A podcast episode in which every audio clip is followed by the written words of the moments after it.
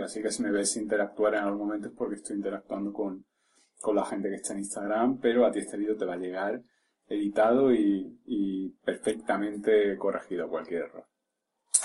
Eh, ¿Por qué quiero hablar hoy de familias tóxicas? Porque eh, en el canal de YouTube, eh, uno de, de los vídeos que más, comentarios tiene es el de la familia tóxica, el de las madres tóxicas, el de los tipos de madres tóxicas, son las cosas que más, más visitas tienen. Y hay un comentario que se repite muchas veces, y el comentario es que eh, vosotros dejáis un mensaje en el que habláis de, del tipo de madre que habéis tenido, de lo difícil que os ha hecho la vida, lo imposible que ha sido vivir a su lado y, la mayoría de vosotros habláis desde la, la dependencia, no dependencia, perdón, no quiero decir dependencia, pero desde el dolor, desde vivir eso en presente y decir, bueno, pues esta mujer me ha jodido la vida y por tu culpa yo soy así, yo soy así, yo soy así.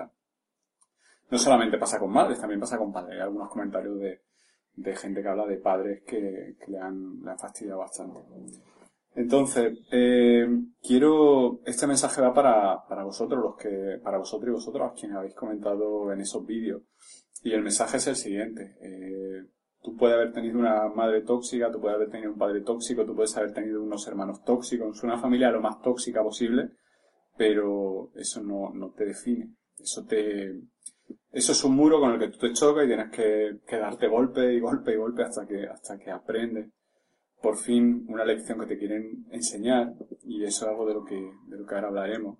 Pero eso no te define. Definirte sería si tú permites que te defina eso toda la vida en el sentido de decir, yo no soy, por ejemplo, yo no soy Paco, yo soy el hijo de mamá tóxica, el hermano de hermano tóxico, el primo de primo tóxico. No, hay muchas más cosas que eso que has vivido. La, la situación es que, eh, y esto se ve luego en, tu desarrollo como persona, muchas veces el, hay gente que, que, irremediablemente vuelve a confrontar con esa madre tóxica porque, por ejemplo, sigue actuando como un niño o una niña pequeño con, con su madre, están a cargo de sus padres, eh, mantienen a sus padres, eh, es una relación totalmente desigual, porque por ejemplo tú a lo mejor te sientes como que te tienen cogido por todos lados tu, tus padres y, y tú al final mantienes a tus padres, eres quien le, soluciona los problemas a tus padres, en fin. Eh, eh, la, la, el, el cuadro de padre, madre tóxico, familia tóxica,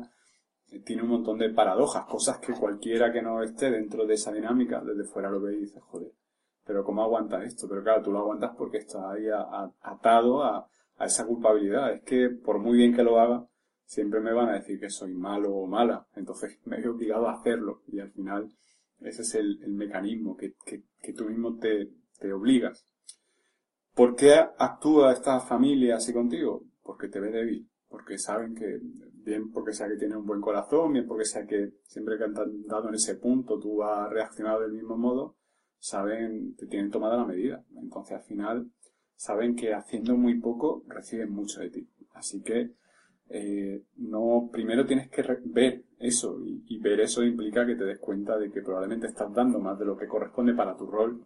Tu rol al final es el de hijo o el de hija. A lo mejor estás actuando como padre o como madre para en muchos momentos. Así que estás dando más de lo que te corresponde y no estás obteniendo algo en la medida de lo que tú das, ¿vale? Y, ya sé que probablemente no lo haces por, obtener nada a cambio, pero eh, es probable que, que, al final todo eso se acumula y te hará sentir, pues, pues te hará sentir un, un mierda, una mierda. Eh, hola forastera, Fridetasi, eh, Mapirelam, Nata, bienvenida. Estoy grabando para, estoy grabando un vídeo para el canal de YouTube y el, la grabación la estoy haciendo en directo a través de Instagram. El vídeo luego lo editaré. Es un poco un, un experimento que, estoy haciendo. Hola Vicky Espejo, ¿qué tal? Y, y estoy hablando de, familias tóxicas, de, cómo nos quejamos muchas veces de las familias tóxicas y, y lo, lo decía al principio del vídeo, uno de los vídeos más visitados de, del canal de YouTube es el de la familia tóxica, la madre tóxica, los padres tóxicos. Y es un mensaje para todas esas personas que, que han visto esos vídeos y han comentado. Como iba diciendo, eh, bueno, esto luego lo cortaré en el vídeo que edite y ahora continúo hablando para ello. Eh, ¿Por qué actúa así tu familia contigo? Porque te ve débil, te ve débil en definitiva. Saben que tocándote en ese punto tú saltas. Saben que diciendo esto tú te sientes culpable. Saben que eh, distanciándose de ellos, tú acabas volviendo hacia ellos, porque tú te sientes débil, porque tú actúas como si, como si fuera alguien débil, pero no eres alguien débil, realmente eres alguien que está tirando el carro. Entonces, la cuestión aquí es que no, no, no estás actuando de, un modo eh, consecuente a tu capacidad. Están comentando en el directo de Instagram, eh, Fridetasi, yo tuve que dejar a un novio por la absorción de su madre, su forma de hacerle sentir mal por querer a otra persona, muy difícil. Eso es un clásico, es un clásico. Eh, el término clínico es enmadrado, eh, calzonazo, niño de mamá. Eh, pero bueno, ya en serio, es bastante, bastante habitual. Y una pregunta que yo te hago, Frietasi.